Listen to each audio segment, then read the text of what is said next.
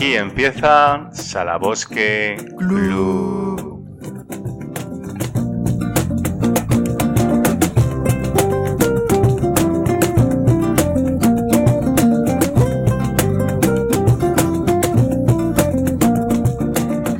Bienvenidos, queridos seguidores, a un programa más en las tertulias de Salabosque Club de Cultura y Opinión.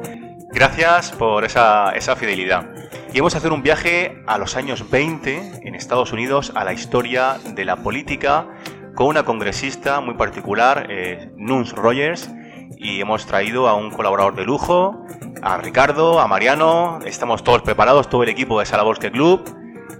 Gracias por seguirnos.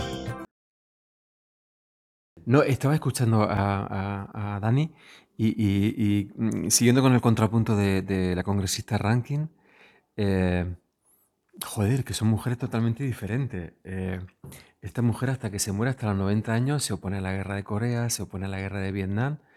Eh, parece mentira que siendo estando las dos dentro del Partido Republicano, como, como Rogers representa los valores tradicionales de la familia, ¿no? Ella creo que, he leído por ahí que decía que lo importante, la función principal de una mujer, al margen de, posterior de la política, era ser madre, esposa y, y, buena eh, mm, valedora de la familia. Y en cambio, eh, la postura de, Yo también en, en, mi, en mi concepción también no, lo niego, también machista, estaba buscando eh, la información de, de, la congresista Rankin, digo, con todo el caso esta mujer, que después de, ser congresista se marchó a la India porque sentía una admiración profunda por, por Gandhi, yo estaba buscando dónde estaba la familia y efectivamente esta mujer no tuvo no, tuvo familia. Eh,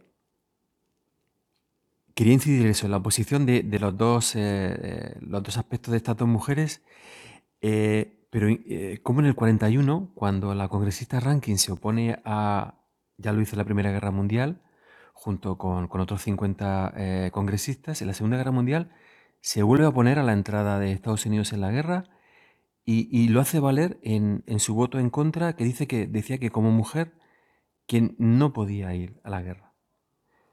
Eh, haciendo valer eso, su postura como mujer, no, no, no, no, como madre, sino como mujer. No, y que me resulta muy, muy extraño, Daniel, eh, siendo dos mujeres americanas y republicanas, cómo son tan, tan diferentes, ¿no? Lo que te decía de, cómo se puede encontrar en Estados Unidos esos, eh, esas oposiciones en, en, en, la forma de, de llevar la carrera política. Bien, es que, como comentado anteriormente, el espectro político en aquella época era bastante diverso, ¿no? Más cuando fue cuando se produce la, entrada de estas primeras mujeres, ¿no? Como hemos dicho, sus orígenes eran muy variados y muy diferentes. Eh, yo, no conozco muy bien la geografía de Estados Unidos, pero eh, la congresista Rankin era del estado de Montana. ¿Es tan diferente a Massachusetts? Es que realmente Estados Unidos, al ser un país tan, tan grande, la idiosincrasia de las zonas es muy diferente, ¿no? Eh, no es lo mismo la zona, por ejemplo, del, este de Estados Unidos, la zona de Inglaterra, que es la zona que tradicionalmente se conoce como más europeizada, ¿no? Cuando las primeras colonias, la guerra de independencia y demás, ¿no? Esa, esa zona de, la costa este de Estados Unidos es totalmente diferente al medio oeste, por ejemplo, ¿no? Eso, evidentemente, los partidos políticos lo saben bien, lo tienen bien estudiado y analizado y por eso centran eh, los esfuerzos de campaña en centros eh, o estados eh, clave, ¿no? donde se puede ganar o perder las elecciones. De hecho, Massachusetts fue una de las 13 colonias en origen de en la guerra. Efectivamente. ¿no? Bueno, no sé, ¿iba a decir algo Daniel? No, por eso, por terminar con lo que preguntaba Mariano, que es un país muy, muy complejo, ¿no? Muy complejo. Eh, Siempre, perdona, Dani, los periodistas que están enviados especiales en Estados Unidos dicen, es que vosotros tenéis la idea, lo que tú has comentado antes, de que el estadounidense es el de, el de la costa este, Nueva York, Nueva Inglaterra, o el de la costa oeste, ¿no? Eh, California dice, no, está el centro de los Estados Unidos, el... dice que eh, la, la percepción política es totalmente diferente. Totalmente, pero no solo política, ¿no? sino también de la forma de entender la vida, eh, la cultura, eh, incluso el, idioma o la forma de hablar es, es, diferente, ¿no? al igual que pasa en España, ¿no? ¿no? No se habla igual en el sur que en el, norte, ¿no? Pues teniendo en cuenta la, dimensión de, geográfica del, país, pues nos podemos hacer una idea. ¿no? De hecho, Estados Unidos eh, geográficamente está dividido creo que en siete grandes zonas, si no, si no recuerdo mal. Eh, prácticamente cada zona sería prácticamente casi media Europa, si alguna de esas zonas, ¿no? Entonces, esto nos da realmente pie para pensar que es un país muy complejo, con unas realidades totalmente diferentes, dependiendo de la costa, ¿no? Eh, la costa este, costa oeste y el, medio centro, ¿no? Es decir, eh, poder aunar todas esas vicisitudes, todos esos intereses realmente complejo, ¿no? Por eso no es extraño que, dependiendo del, estado de la raíz del congresista, eh, su modo superandi sea diferente, Y, más aún eh, teniendo solamente dos opciones políticas, el Partido Republicano o el Partido Demócrata, como para pensar que te cierras a lo que propone un partido y no eres capaz de ver eh, otras propuestas en otro partido, que es lo que a lo mejor... Claro, a lo mejor dentro... claro. Eso, esa, esa alternancia de poder que hay o eso, ese, bipartido. Un abanico muy grande dentro de un, del ámbito republicano o demócrata, ¿no? Un, es claro, la horquilla, muy, amplia. y, quería decirte, por ejemplo, en, el caso de, las mujeres más bien de tendencia izquierda, en la Segunda República, eh, cuando escuchamos la entrevista que le hace a Victoria, a Victoria de la que hablábamos antes, ella dice que por encima, por encima de todo estaba la familia y sus hijos. Ya no entendía cómo eh, otras mujeres podían dedicarse a otra cosa teniendo, eh, la, teniendo familia. Entonces, lo más importante en ese momento era dedicarse a sus hijos. Y es la que, lo que ella ha vivido con su madre. Eh, creo recordar que, que es Málaga, que le, y además que fue la que, bueno, podríamos eh, echar otro programa, Antonio hablando de todo esto, pero la que la, que la educa porque no, bueno, al colegio no podía ir, y entonces recibe clases de su propia madre, porque, bueno, tendría a aburrirse y, le propone, bueno, eso lo, hablaríamos en, otro momento. Eh, pero lo decía por, por, por el contrapunto, dentro de una misma corriente ideológica, las posiciones distintas. Lo hemos visto con el sufragio y, lo podemos ver ahora también en, la preocupación por la familia o por los hijos antes que de cualquier otra cosa. Por eso me reprochaba yo que en la investigación de, la congresista Rankin me reprochaba yo mismo ese punto machista de decir dónde, dónde tenía la familia esta mujer que era sufragista, luchaba con las sufragistas, que se opone a las dos guerras mundiales, que viaja a la India porque eh, sentía esa admiración por Gandhi, que viaja a Nueva Zelanda y se hace pasar por, trabaja de costurera para ver las condiciones laborales y... Bueno, más que se, trata de un reproche personal, no se lo lanza a nadie. No, y, luego otra cosa que le va a encantar a Ricardo, eh, esta mujer se forma, aparte de tener eh, padre granjero y madre maestra, eh, seguramente a diferencia de, la congresista Rogers, se educa en escuelas públicas, o sea, la educación pública. Qué importante, que son, qué importante que son, Mariano, los contextos, ¿no? Los contextos eh, eh, sociales y culturales. Eh, ¿Sabemos algo de la ascendencia de Victoria Ken, Ricardo, con ese, apellido, con ese apellido tan anglosajón? bueno, tenemos su madre, madre es madre francesa y la ascendencia es alemana. Ah, alemana. No, perdón, estoy, confundiendo con. Perdón, estoy confundiendo con Margarita Nelke.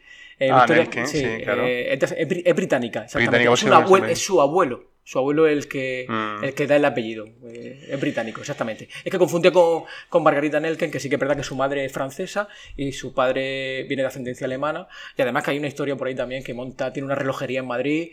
Eh, bueno, es una historia también muy, muy interesante. Ahora que, bueno, lo dejamos ahí para que lo. Otro, para, otro episodio, para otro episodio. quiera acercarse, que vaya indagando porque es muy interesante. Ella, eh, una mujer muy preparada a nivel cultural, era, era además también de. eran judíos judíos. ¿eh? Entonces, con una, educación pues bueno, muy cuidada, era una auténtica, creo que con 15, 16 años hace su primera crítica de, arte. Lo que pasa que enferma, y está a punto de quedarse ciega y decide dejar eh, la pintura y claro, se reinventa en este caso y empieza con sus escritos, con su beligerancia política, eh, etc. Bueno, en otro momento podríamos... Tenemos un audio... perdona, Antonio, a propósito de los judíos, también me llama mucho la atención investigando sobre el personaje de, que, por el cual ha venido Daniel hoy al programa y ese eh, que también se puede hacer un paralelismo con hoy en día. Cuando ella se... Em, ella eh, intenta eh, acoger a los judíos porque ve que, Alemania los está tratando, fatal.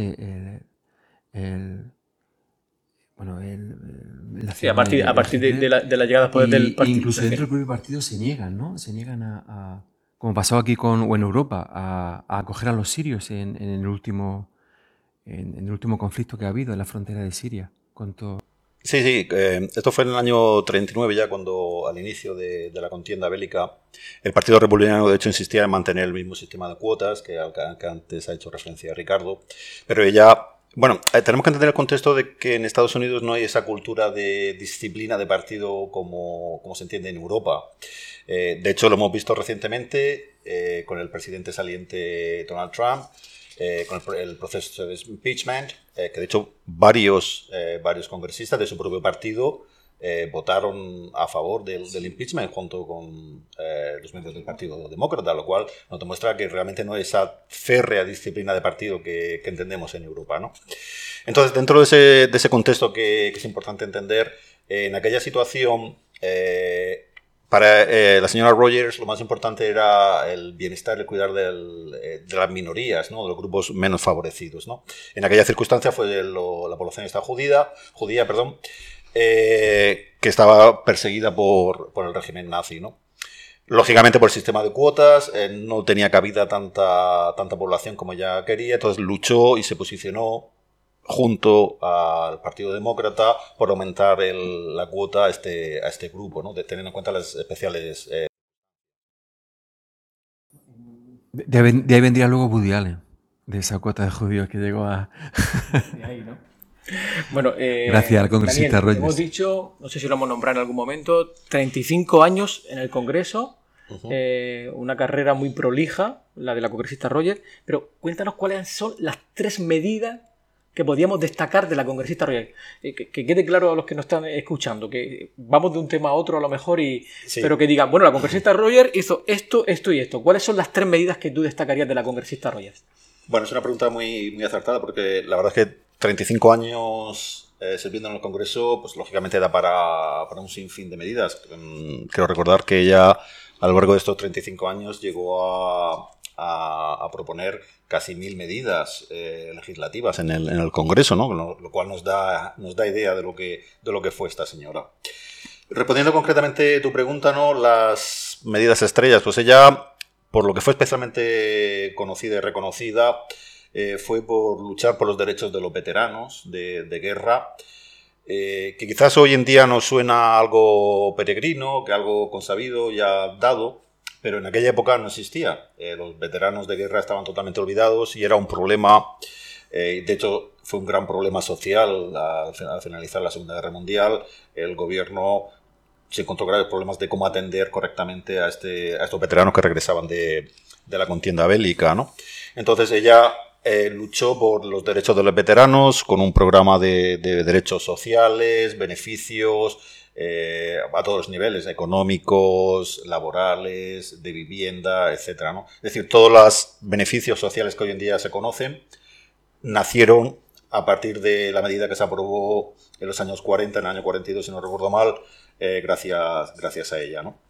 Esa fue una de las medidas estrella de la congresista Rogers. Un segundo fue eh, y también hoy en día nos puede parecer bastante banal el hecho de la introducción de la mujer y la presencia de la mujer en el ejército de los Estados Unidos. ¿no? Hoy en día nos parece algo normal, algo lógico, pero en los años 20, en los años 30 era algo totalmente inusual, raro y de hecho no tenían cabida. Con, una doble vertiente.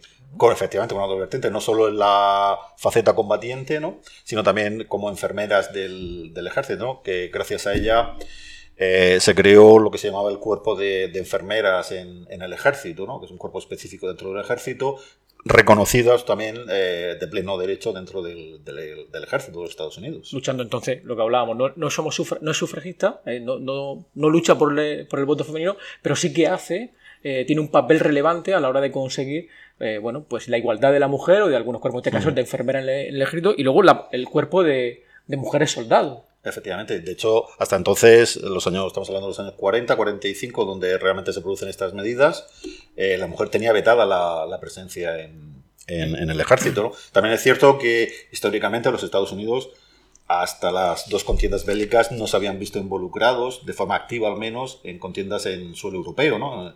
De hecho, la participación en la Primera Guerra Mundial pues, fue una de las primeras eh, participaciones eh, de los Estados Unidos en una guerra en el extranjero. ¿no? Claro, eran problemas desconocidos hasta entonces, las mujeres no habían participado en, el ejército y su papel eh, después de la primera contienda bélica fue auxiliar, ¿no? De, como de, enfermeras, de auxiliar al, cuidado de, los enfermos, de los, de los veteranos, ¿no?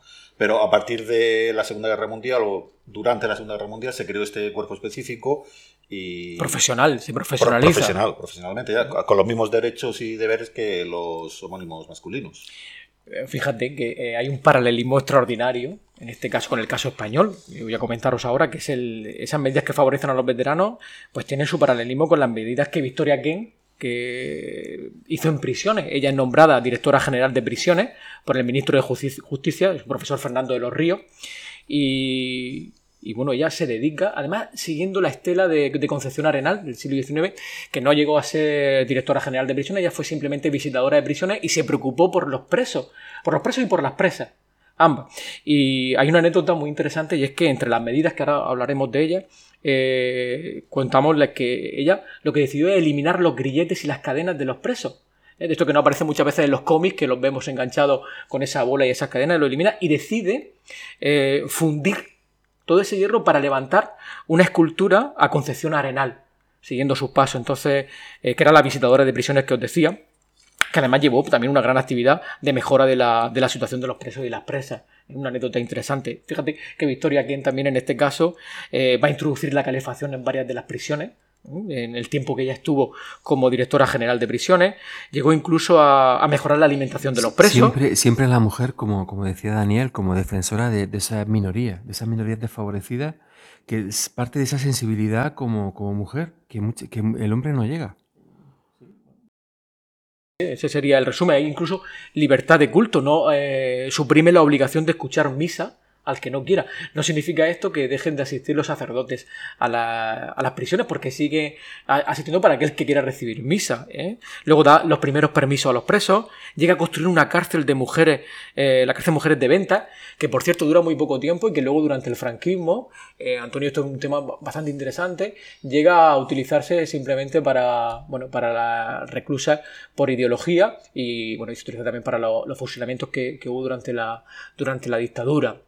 Eh, a finales creo que recordar que a principios de los 70 se va a destruir esa cárcel de ventas que era para mujeres, donde había también salas especiales para aquellas que tenían hijos con ellas, que vivían con ellas en la cárcel, lugares para, para dar, bueno, para, para amamantar a, a sus bebés. Y hoy día ese lugar se ha convertido en una especie de, de zona residencial, en donde algunos, bueno, pues critican que no hubiera ninguna ninguna placa conmemorativa que recordara aquel hecho. Tampoco sabemos, creo, he estado investigando y no, encontramos la, dónde se encuentra esta, esta escultura de, los grilletes fundidos que, mandó Victoria King. Hay alguna, eh, hay en Madrid, también creo que es en, en, piedra, no recuerdo ahora mismo, pero la otra. Bueno, también eh, llegó incluso a cerrar prisiones por, malas condiciones. Creo que hay un caso claro que es el de Chinchilla, cuando, la, cuando visita, por, la, por el frío que estaban pasando los presos. Cerró bastantes prisiones. Incluso tuvo que, que apaciguar algún motín y tuvo que presentarse ella en alguna de las cárceles y hablar con los reclusos, negociar con ellos y que ella lo cuenta en esta entrevista, les pidió a uno de ellos que, que, le, pidió por favor que arrojaran las armas porque estaban armados en un rincón. Y ella dice que recuerda a un, a un preso de una estatura bastante alta y delgado y que fue el primero que arrojó sus armas a ese rincón y los demás presos lo, lo siguieron se sentaron a negociar y dice que al día siguiente, cuando volvieron a la reunión, todos estaban con otra cara, eh, más a gusto, pues bueno, por algún altercado que había pasado, alguna medida que no desfavorecía. Lo decía por ese paralelismo y que también recogiendo las palabras de Mariano, eh, defensoras de, de esas minorías, como los veteranos de guerra o la mujer en ese caso que en un cuerpo que todavía no estaba profesionalizado para ellas, cómo, cómo lo van consiguiendo. Que también parece ser, perdona Daniel, a lo mejor meto la pata, pero me ha parecido leer que hubo también una anécdota, ¿no? Con un veterano que se llegó a armar en el Congreso, salieron todos corriendo y solamente quedaron unos congresistas, entre ellos la congresista Rogers, y, le pidió que se acercó a él. Pues la verdad que no recuerdo ese dato. bueno, pero, pero termínalo, Mariano. No, me, ha parecido leerlo, digo, a lo mejor Daniel lo, conoce y se acercó a él como eh, algo parecido a lo que pasó con Gutiérrez Mellado y Carrillo y, y Suárez, ¿no? En el Congreso, de los pocos que permanecieron en pie, fue ella, la congresista Rogers y, y algún compañero más. Y era un veterano de guerra, pues se ve que estaba, eh, tiene alguna enfermedad eh, psicológica. Ella se acercó, se acercó a él, le dijo que no iba a hacer nada, porque no iba a disparar, bajó el arma, lo desarmaron y creo que valorando esa, eh, pues esa lucha que había hecho ella en defensa de los veteranos y de, de, ayudarles a, a, reconvenir su vida, pues a, los pocos meses lo dejaron en libertad. Interesante también esto que nos Sí, es verdad, es interesante, Daniel. si no, pues. efectivamente. Daniel, 35 años en el Congreso, eh, preocupación por los veteranos, preocupación por la mujer en el ejército, cuerpo de enfermeras, cuerpo de militares de mujeres. Eh, ¿Qué queda hoy de la congresista Roger? ¿Algún homenaje? Pues eh, quedan, bastantes, quedan bastantes cosas. Se le ha reconocido su papel una vez ya eh, sí. Eh, Porque, perdona, Daniel, ¿cuándo fallece la congresista Rogers? En 1960. ¿Los motivos de...? De una neumonía. Una neumonía. Y de hecho murió en plena campaña que en ese año tocaba, había elecciones legislativas y falleció en medio de la campaña de forma anónima, puesto que eh, ingresó en el hospital de Boston con un seudónimo para que la prensa no se hiciera eco y no, no fuera conocido, pero a los pocos días, por complicaciones, falleció en el hospital. Te, te comentaba, bueno, los homenajes que hay ¿Qué queda de la congresista Roger? ¿Qué, podemos, ¿Qué tenemos hoy? ¿Cuál es el legado? Pues eh, hay varios, varios frentes, ¿no? Por un lado, en su población eh, se erigió un colegio eh, con el nombre de la, de la, congresista, a un hospital también de, de, veteranos también se le puso su nombre, y de hecho un campo de entrenamiento del ejército, Camp Tevens, que se llamaba originalmente, también cambió su nombre por el de la, de la congresista, ¿no? Es decir, que su importancia, su relevancia como suele pasar, queda luego notariamente recogida ¿no? en, su, en su legado, ¿no? el, reconocimiento. Pero es que además, en el año 2012, en el estado de Massachusetts, se proclamó lo que se llamaba el Día de Edith News Rogers. El, el, entonces gobernador del, del estado, Patrick Tebel, eh, firmó un, decreto por el cual se reconocía específicamente el 30 de junio como el Día de Edith News Rogers en, en todo el estado de, de, Massachusetts, ¿no? para reconocer precisamente la, la labor que, que esta señora había hecho bueno, eh, al final parece que, bueno, que la historia va colocando a cada uno en su lugar y bueno, nos parece... Sí, pero de la congresista Rankin no veo yo que haya muchos homenajes, ¿eh? Esta mujer no... De la congresista Rankin, lo que, lo yo, yo, yo, defiendo lo mío, Dani. Sí. sí. pero es que hay que tener en cuenta que la, la congresista Rankin... Uh, su periodo, su servicio en el Congreso fue bastante inferior a, al de la congresista Se ve que su activismo político fue más, más, fuera del Congreso. Claro, ella, tenemos, hay que tener presente que la congresista Rogers empezó en la década de los años 20 y terminó en el año 60, es decir, eh, prácticamente cuatro décadas, ¿no? Sirviendo interrumpidamente, ¿no? Claro, tanto tiempo, tantos años, pues da, da margen para, para, evidentemente, una exitosa carrera política. Bueno, pues si os parece, queridos compañeros, vamos a ir poniendo eh, nuestras conclusiones finales a, este viaje tan espléndido. Eh, yo estoy maravillado con, tus conocimientos y además eh, se nota que llevas la pedagogía en la sangre de Daniel porque nos estás contando todo las anécdotas, las vivencias, la experiencia de, de News Rogers de una forma, una forma bellísima y muy comprensiva, sobre todo para para los que no conocíamos eh, el caso de la congresista, eh, eh, vamos a ir poniendo el punto final. ¿Cuál sería tu, conclusión en esta experiencia que, has estado viviendo, Daniel, sobre la congresista?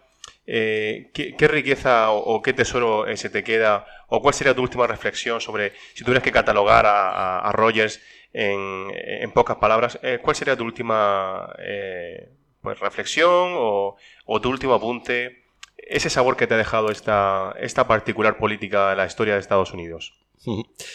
Bueno, pues yo creo que la lección más grande que nos deja la congresista Rogers es que se puede defender los derechos, en este caso de veteranos, de, especialmente de mujeres, sin ser significativamente o especialmente señalada ¿no? como sufragista, como feminista. ¿no? Es decir, no es necesario eh, alzar la voz, no es necesario significarse como una defensora del, del, feminismo, de los derechos de la mujer, para luchar por los mismos. ¿no? De hecho, como hemos comentado a lo largo de esta intervención, ella nunca fue reconocida como tal, ni nunca quiso ser reconocida como tal No obstante, a lo largo de toda su carrera siempre estuvo defendiendo los derechos de, las mujeres, eh, especialmente dentro del ejército, como enfermeras, como, militares, y de los veteranos, de, de grupos, eh, grupos minoritarios, ¿no? Igual que los judíos, ¿no? Entonces, yo creo que una lección que nos que nos dejó en su, en su época, en su momento, fue que hay otra forma de, hacer política, hay otra forma de hacer las cosas, eh, que se puede luchar por,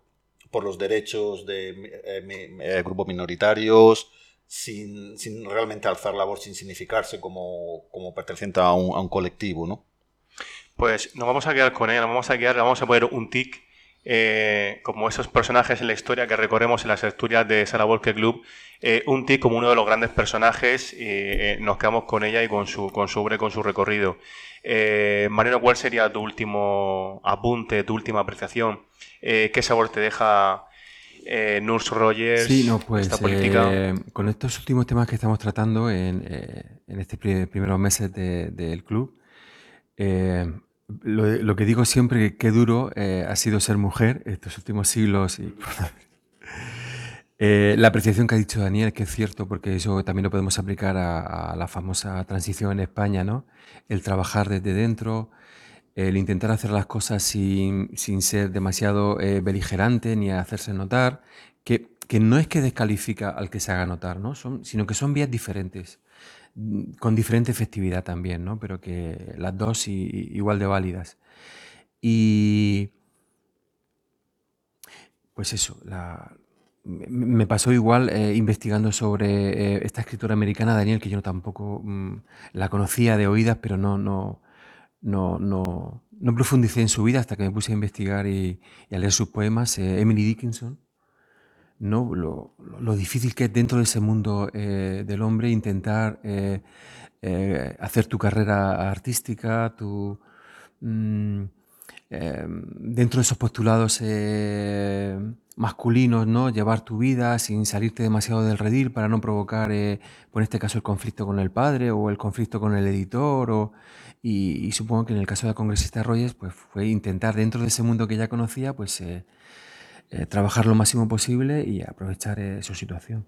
Porque es que además, además eh, siendo mujer, hay que, hay que reconocerlo, tienes un hándicap importantísimo en toda la historia, que, que, hoy día ya parece un poco que, que, incluso yo creo que existe todavía, ¿no? Vamos a, vamos a, decirlo, ¿no? Incluso en la política europea, americana, por supuesto, tenemos el ejemplo de, de Hillary Clinton, en las pasadas elecciones, eh, yo creo que sigue estando, pero en estos casos, en estos casos, pues una, tienen que tener una excelencia y una sutileza eh, grandísima para introducirse en ese, en ese mundo con, con eh, tan, tan hermético tan cerrado hacia, hacia el hombre, ¿no? Kamala Harris, por ejemplo. Kamala Harris, que, que, hemos estado también hablando de ella en la documentación para el programa, la, la, actual fiscal general de Estados Unidos, que bueno, además, es negra eh, para, para más Inri, ¿no? Sí, creo que afroasiática, creo que recordar, ¿eh? En ocupar la, la, vicepresidencia de... ¿No? Creo, sí, que sí. ¿no? La primera. La primera... Eh, Ricardo, ya nos eh, vamos a quedar contigo con tu última reflexión.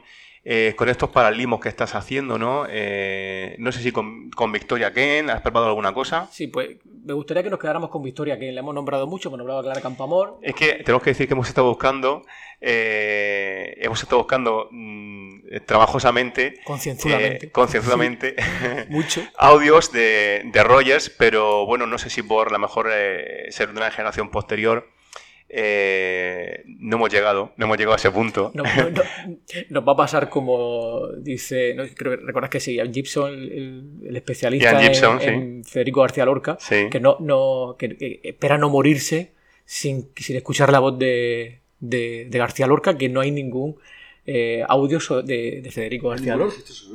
No hay ningún registro sonoro. ¿Eh? No, hay, no hay voz. Entonces, de vídeo de vídeo sí, pero creo que de voz no. de voz.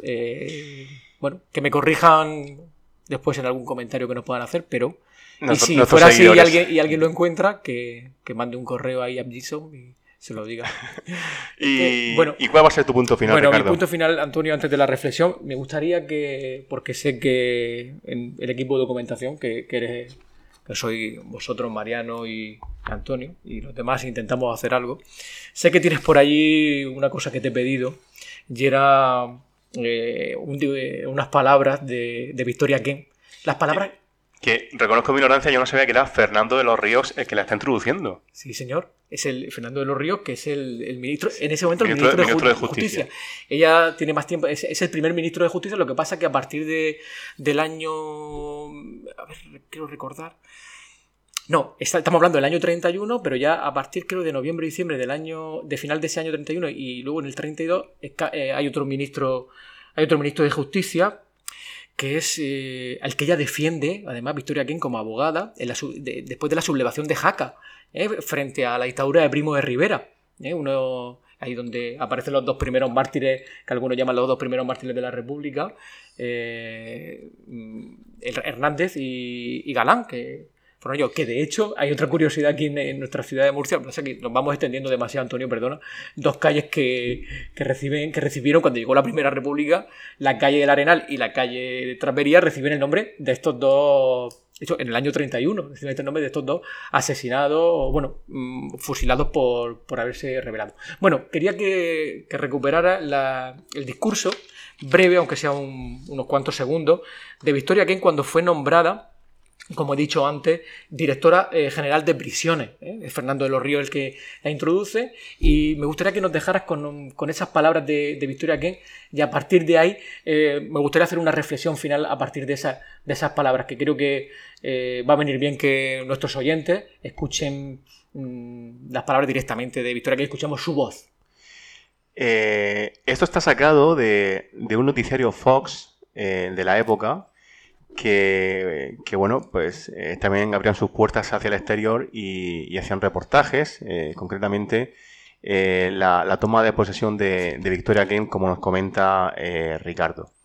es curioso porque la introducción dice, los presos no podrán menos de bendecir el nuevo régimen que pone a la señorita Victoria Ken al frente de las cárceles españolas.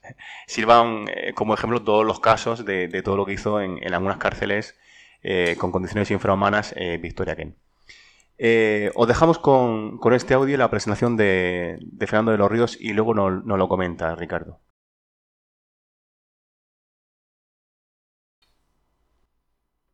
La República Española doy posesión a la señorita Victoria Ken de la Dirección General de Prisiones.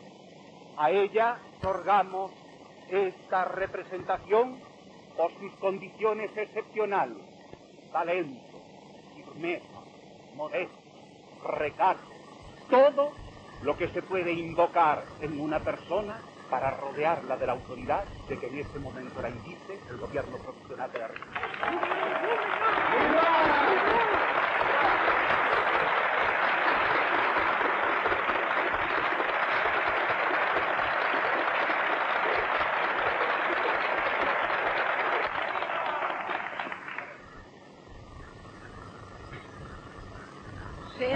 Primeras palabras de agradecimiento a este gobierno de la República Española que de esta manera trae a colaborar a la mujer. Estas palabras no significan en modo alguno un juicio personal. Yo recojo en este momento el sentimiento y el pensamiento de todas las mujeres españolas. Muy interesante, Antonio. Eh, siempre es interesante estos archivos sonoros eh, de la mano de nuestros protagonistas, tenerlos a la mano viene fenomenal. Bueno, eh, Antonio, después de todo lo que de todo lo que hemos tratado aquí y de lo mucho que nos hemos dejado en el camino, por cuestiones también temporales, pero también por desconocimiento. Habrán quedado cosas en el tintero seguro. Pero mi última reflexión quiero hacerla en relación a la idea que ha recorrido todo, todo el programa y que enlaza directamente con estas últimas palabras que hemos escuchado de Victoria Ken, mostrando su agradecimiento al gobierno republicano que le permite colaborar a la mujer en cuestiones relacionadas con la política estatal. Y creo, Antonio, que eso es lo que hoy debe quedar patente. Más allá de si nuestra congresista Rogers fue una eh, defensora del, sufragio femenino o no, si el defender el derecho a voto de la mujer en las Cortes Republicanas forma parte de corriente, incluso como algunos llaman pseudo-feministas, eh, o como algunos han hablado, comentaron y comentan que ni siquiera ellas eh, se pusieron de acuerdo en lo que pedían. digo que lo que hoy debe valorarse es que la participación política de la mujer en los gobiernos, en las instituciones públicas, estatales o, locales, eh, ha contribuido a la consecución de logros en todos los niveles de la vida política.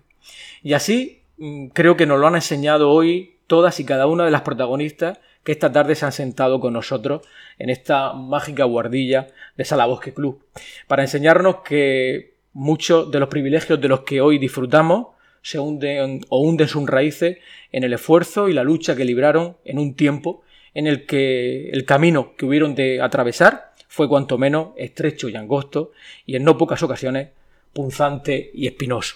Vaya desde aquí, Antonio, nuestro más sincero reconocimiento a ellas. Eh, da gusto con estos colaboradores cerrar programas así. Pues lo vamos a dejar aquí. Gracias. Otro homenaje a las dulces que ha traído que ha traído Dani. Gracias eh, de corazón a todos nuestros seguidores. Cada vez somos más. Gracias Mariano Durán Nicolás por estar ahí al pie del cañón con tus datos, tus comentarios, tus preguntas inquietantes a nuestros colaboradores. Gracias. Y la torta de chicharrones de Ricardo. Tampoco me quiero olvidar. Gracias Ricardo Delgado por compartir tus savoir tus, documentos, tu historia. Eh, es un placer compartir estos momentos desde las tertulias contigo. Eh, Antonio, sabes tú, como siempre, que el placer es mío. Me, vamos, me, divierto enormemente y es nada más que puedo agradecértelo. Muchas gracias. Y gracias especiales a Antonio Daniel, Juan Rubio. Ha sido un auténtico placer hacer este viaje contigo hacia esta breve historia de la política eh, con la congresista Rogers. Muchísimas gracias por hacernos un hueco en, tu agenda y, bueno, pues ha sido un verdadero placer aprender contigo y, gracias eh, sin más. Muchas gracias a vosotros por la invitación. Ha sido todo un placer. Ya, la congresista Roger ya forma parte de Salabosque Club y de todos nosotros y, y la hemos descubierto hoy. Gracias, Daniel. Eh, ha sido un auténtico placer eh, sentarnos con la congresista, eh, a conocerla y, y, encontrarnos con una, una nueva mujer que para nosotros era totalmente desconocida. Nos vemos en el siguiente programa. Gracias por estar ahí.